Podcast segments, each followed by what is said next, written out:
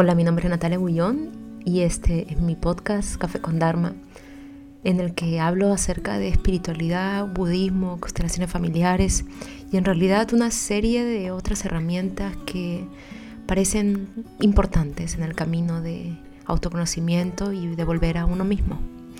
Hace bastante tiempo no hago un podcast, yo creo que hace unos tres meses, así que hoy día quiero abrir la conversación y la reflexión acerca de el poder del amor, así como la canción de Ricardo Montaner.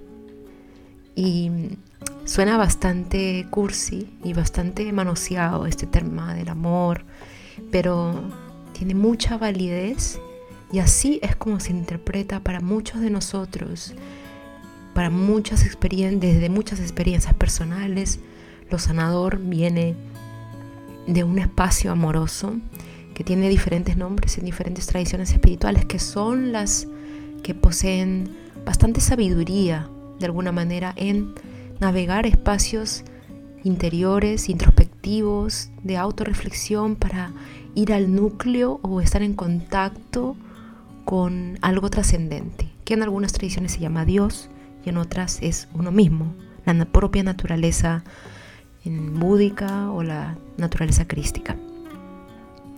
El poder del amor. Fíjate que, te viene a la mente cuando hablamos del poder del amor. Eh, dicen que el amor mueve montañas, de que uno tiene que estar enamorado, como nos viene este concepto del amor que hemos aprendido como algo que por lo que no hay que trabajar, por lo que no requiere esfuerzo, es como que se da y uno se ganó la lotería, algo así. Pero si uno comienza a buscar y comienza a hacerse preguntas, ¿por qué el amor tendría que estar por sentado? ¿El amor eh, es un derecho? ¿El amor es algo por lo que se tiene que trabajar? Hay varias cosas acá. El poder del amor del que, al que se dirige ese podcast es a este poder sanador, que surge cuando la persona tiene acceso a dos planos, em, dos planos básicamente, el plano de la conciencia, el plano de darse cuenta, de cultivar un espacio donde pueda ser el observador de sus propias experiencias, pero sin enajenarse y volverse autómata, porque algunas veces se interpreta como volverse el observador donde nada le afecta. No, para eso se necesita el otro plano, que es el campo de la compasión, de generar emociones positivas en el vínculo, en las relaciones. Que en la tradición budista se habla mucho de las seis perfecciones em, y también de la compasión.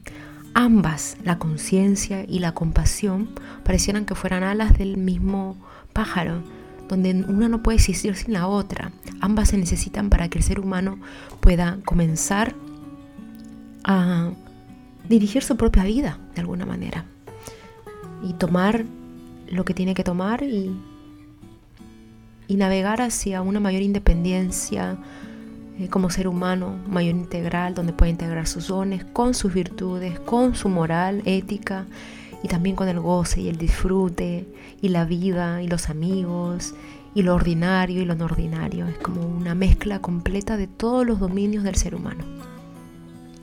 El amor por este lado, el poder del amor, me refiero a esta conciencia. ¿Cómo se cultiva esta conciencia? ¿Cómo se cultiva la compasión, Natalia? Em, este, esta conciencia, este darse cuenta. Y aquí solo hablo desde mi propia experiencia, eh, por supuesto limitada, en, mi propia familia, con, con las tradiciones a las que pertenezco y también con la formación que he recibido. Una de las grandes herramientas es las constelaciones familiares, permiten darse cuenta de lo que ocurre, de dónde estamos ubicados en un sistema más grande que nosotros.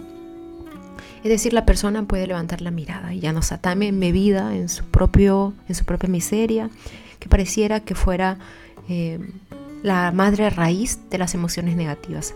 Las emociones negativas y la depresión y todos esos estados negativos de la mente nacen por una obsesión a a estos estados. Es como estar en la rueda constante del hámster. La persona no tiene otra opción. No ha podido construir aún hábitos que le permitan salir de vez en cuando de estos de estas emociones negativas por su propia cuenta, necesita de ayuda. Cuando la persona comienza a madurar emocionalmente, espiritualmente, la persona puede hacer esto en movimiento con mayor independencia hasta que finalmente la práctica hace lo suyo y puede hacerlo tomando sus propios recursos y sabiendo cuándo meter sus propios recursos y cuándo tomar y cuándo dejar. Es decir, se convierte en el chofer de su propio auto. Las constelaciones permiten alzar la mirada de este enfoque tan obsesivo que tenemos con nuestro ombligo y nuestra miseria. A menudo las personas experimentan liviandad por poder observar que no somos los únicos que sufrimos, sino que nuestro sufrimiento obedece como una cadena de gente que no se podía mirar, de personas que no estaban disponibles y algo se relaja en nosotros. Esto, que es inexplicable, em, porque es experiencia que va más allá de la cognición, yo lo verbalizo tiene que ver con un movimiento compasivo, de que no estamos solos en el mar de la existencia humana, que, que sufre, que, que tiene parte de, de no fortuna y que yo no soy el culpable. Hay algo que relaja ahí en el cuerpo. Yo no soy el culpable de lo que me pasó, de alguna manera, porque me pasó lo que tenía que pasarme con, por las circunstancias que me pasaron. Si fue culpa de alguien, entiendo con una mirada mucho más panorámica que fue porque la persona no tenía recursos. Es decir, la autoimportancia va reduciéndose y con la práctica la persona puede experimentar liviandad porque va identificándose menos con su propio dolor y va abriendo un poquito los ojos y levantando la mirada también hacia el dolor de los demás. No solamente las constelaciones familiares tienen este componente, hay muchas terapias que cultivan este, este alce de la cabeza, como mirar con ojos nuevos, eh, mirar desde la compasión principalmente. Pero em, en mi opinión, las constelaciones familiares son muy poderosas por, por, este rápido devenir que no obedece como a tanto concepto, sino más a la experiencia en un taller de constelaciones, individual o grupal. En persona se da cuenta que no mm, muy poca historia fue la que se ha digerido, pero esto se ha mostrado en el en el salón, en el workshop. Y cómo puede ser tan real si nadie sabía nada, si, si conté muy poco. Y esto es algo inexplicable. Las constelaciones familiares em, permiten este cultivo de compasión, de generosidad, de benevolencia y finalmente de entendimiento. Ahora, el otro componente, que darse cuenta se requiere una práctica del darse cuenta. la práctica por excelencia del darse cuenta es la meditación y la contemplación. ¿Por qué? Cuando estamos enganchados, cuando estamos haciendo alguna actividad, nuestra mente y nuestra conciencia está en esa actividad. Sea una actividad física, sea una actividad mental, como tejer, em, algo que requiere que nuestro foco de atención esté ahí, ¿vale? Entonces nuestra mente realmente no está, no está enfocada en, contemplar, está enfocada en hacer. ¿Qué pasa cuando la mente se le enseña a meditar, a contemplar, digamos, quizá al principio, a contemplar? La mente no cultiva el hacer, sino cultiva el contemplar, que es esta observación más vacía, sin tanto juicio, eh, sin esta necesidad compulsiva de querer hacer. Y esto le va a costar a la mente, porque la mente lo único que sabe es hacer. Em, está feliz mientras está haciendo. En la mente se le entrena a que poco a poco esta reactividad para hacer haga menos. ¿Y cómo? Con no entretenimiento, porque la mente no puede hacer. Entonces, ¿qué se le da? Una, una tarea, que es la respiración. Enfocarse en la respiración inicialmente, como empezamos todos en la meditación. También usamos otros apoyos como el, punto fijo en, en una hoja de papel, en el suelo, pero tenemos que anclar levemente la concentración, ¿ya? Y la mente constantemente va a aprender a volver al objeto, volver al objeto. Esta es la parte más pesada de la meditación porque como que no hay nada. Lo más aburrido, siempre tengo que volver a la meditación. ¿Cuándo voy a comenzar a darme cuenta? hay muchas preguntas acá muy graciosas que también las he tenido ya al principio. Es como ya, ¿y cuándo, dónde está el, dónde está lo sabroso ¿no? de la meditación? Bueno, eh, al principio no hay nada sabroso porque al principio es entrenar la técnica. Eh, la técnica de volver al objeto de la meditación y de recordar volver cuando nos estamos yendo. Muchas veces las personas creen que están en un, lugar meditativo, pero realmente se están durmiendo. Eh, están en blanco, están nubladas, están dados. Eh, y no es un estado de lucidez, es un estado dormido. Pero no están tan dormidos, porque no roncan. y se confunde esto con un estado de lucidez. La persona se da cuenta que se está durmiendo y esto consiste en los tres muchos meses iniciales de meditación volver constantemente a darse cuenta de que uno se está yendo por la tangente y volver al objeto de la meditación. ¿Esto qué hace? Que la mente no esté enfocada en hacer, sino que está dándose cuenta, se da, está ejercitando su darse cuenta. Eso es. Está ejercitando el observador adrede y que no tiene entretenimiento. No hay entretenimiento, el entretenimiento es darse cuenta. Y esto, como toda práctica y ejercicio, va ampliándose conforme a la práctica. Entonces aquí es donde existe la mayor cantidad de personas que se rinden porque no hay nada novedoso, pero em, la instrucción y el consejo es que no te rindas y que lo sigas cultivando em, por lo menos unos 20 minutos al día, diario, ojalá seguido en el día unas dos veces al despertarse y al, acostarse. Y esto lo demuestran millones de estudios.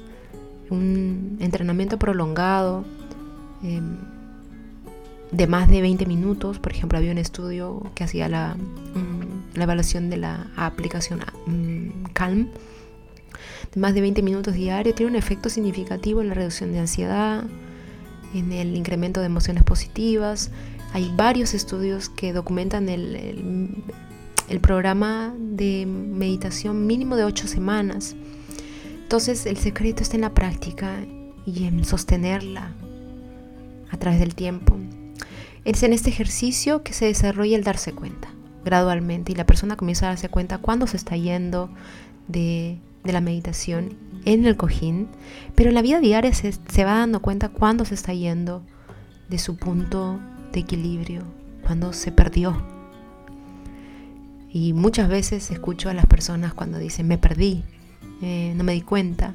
Claro, es como una ceguera, ¿no? De, no darse cuenta de en qué momento me tenía que regresar al punto, tenía que regresar, tenía que regresar al otro lado del, del charco. Esto es lo que buscan las tradiciones contemplativas, darse cuenta y constantemente volver a, donde necesitamos, eso es. Hay muchos, em, también muchas terapias que hablan sobre el, equilibrio, como si el equilibrio fuera un estado al que hay que alcanzar. O incluso en las constelaciones familiares también se habla como del estado adulto. Em, pero a veces me pregunto, ¿este estado adulto es un estado que permanece? ¿Es un estado que siempre tiene que hacer? ¿Siempre tiene que estar? Yo creo que no. Los autores no los autores y los que proponen estas teorías de mantener el adulto no se refieren a que sea un estado permanente o de equilibrio perenne que tiene que estar porque nada en la vida, absolutamente nada es para siempre. Mira la naturaleza, mira la vida, mira la respiración. Y este es el secreto de las tradiciones contemplativas, como ir a lo profundo del entendimiento de la existencia absoluta, que es la impermanencia. Y que todo lo que nace tiene que morir y todo lo que se levanta tiene que caer. Y esto no pasa por solamente el plano cognitivo, tiene que pasar por la experiencia, como se llama en el budismo, por la realización de esta premisa que pasa en el cojín meditativo. Entonces la persona se va dando cuenta y se va dando cuenta de los recursos que tiene, los recursos que le gustaría construir, en qué momento los incorpora, en qué momento se fue para el otro lado, en qué momento se está em, perdiendo a sí mismo.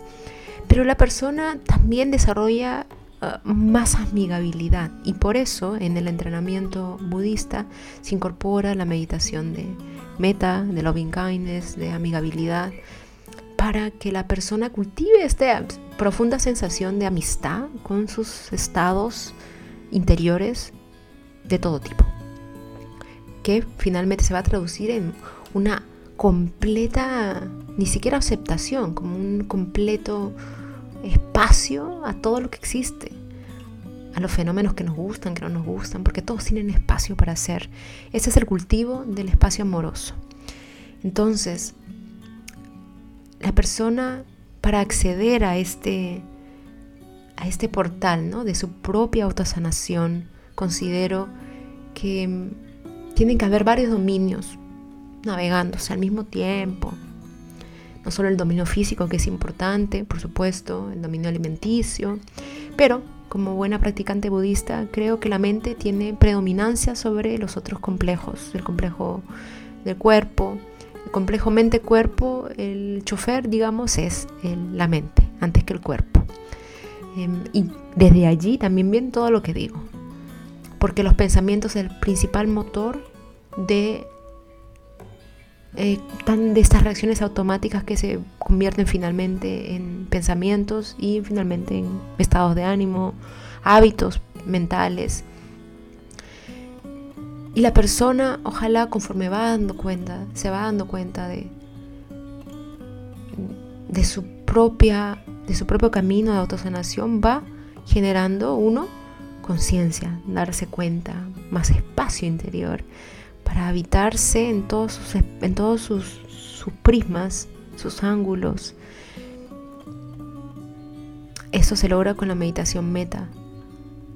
Por otro lado, la persona con con las constelaciones familiares va volviendo, volviendo, volviendo a quien estamos sedados de una vista tan autorreferente, sin poder ver el sufrimiento de los demás.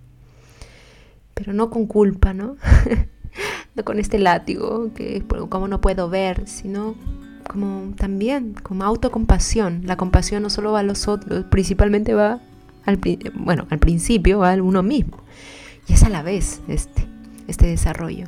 La persona se dice a sí misma que era lo único que podía hacer, era lo, único que podía mirar. Este reconocimiento ya es grandeza y maduración. Por otro lado, la conciencia, eh, la conciencia amorosa, el espacio amoroso, el espacio. En el budismo esto se llama como glimpses, chipazos de presencia, de realización experiencial de lo que es el espacio. Así se llama, emptiness, que es lo que finalmente permea la realidad relativa, que es lo que vemos, la tabla, el televisor, la cama. En el budismo se habla de que hay dos niveles de realidad, absoluta, relativa. La relativa es la que vemos, fenómenos, materia, no materia. Eh, pero la absoluta es como la madre de todo lo relativo. Es la, es la fuente, el elixir, el santo grial. Y este elixir de donde viene todo, es decir, la madre de todo, todo, todo, todo lo que existe en la existencia de los multiversos, es el espacio. Desde este lugar la persona experimenta muchas cosas, pero uno es como la mínima, la liberación de saberse tan mínimo, tan, tan, tan, tan efímero. Y, la, el entendimiento bastante cómico que nuestra vida es tan, tan breve. y tan, tan amorosa también, porque fue transmitida como un regalo.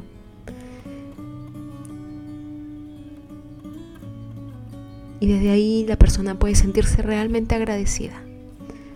Porque este instante de segundo, que es nuestra vida en comparación con la vida del universo, ojalá que tenga un buen sentir, que tenga un beneficio para mí, para nuestro corazón y para finalmente, porque es así, lo va a tener para otros. En conclusión, el poder del amor del que hablo es el poder de la conciencia, el poder de la compasión y el poder del amor. Esto es lo que toca, que abre, como, como, abriera las venas, las arterias, los nervios, que nos abre a finalmente relajarnos, relajar todos los dominios físico, mental, espiritual, mental que uno diga, bueno, que la vida se mueva a través de mí. Espero que te haya gustado, comparte si es que te gustó, déjame un comentario, me encantaría leerte, déjame qué es lo que piensas y si hubiese algo que te gustaría conversar.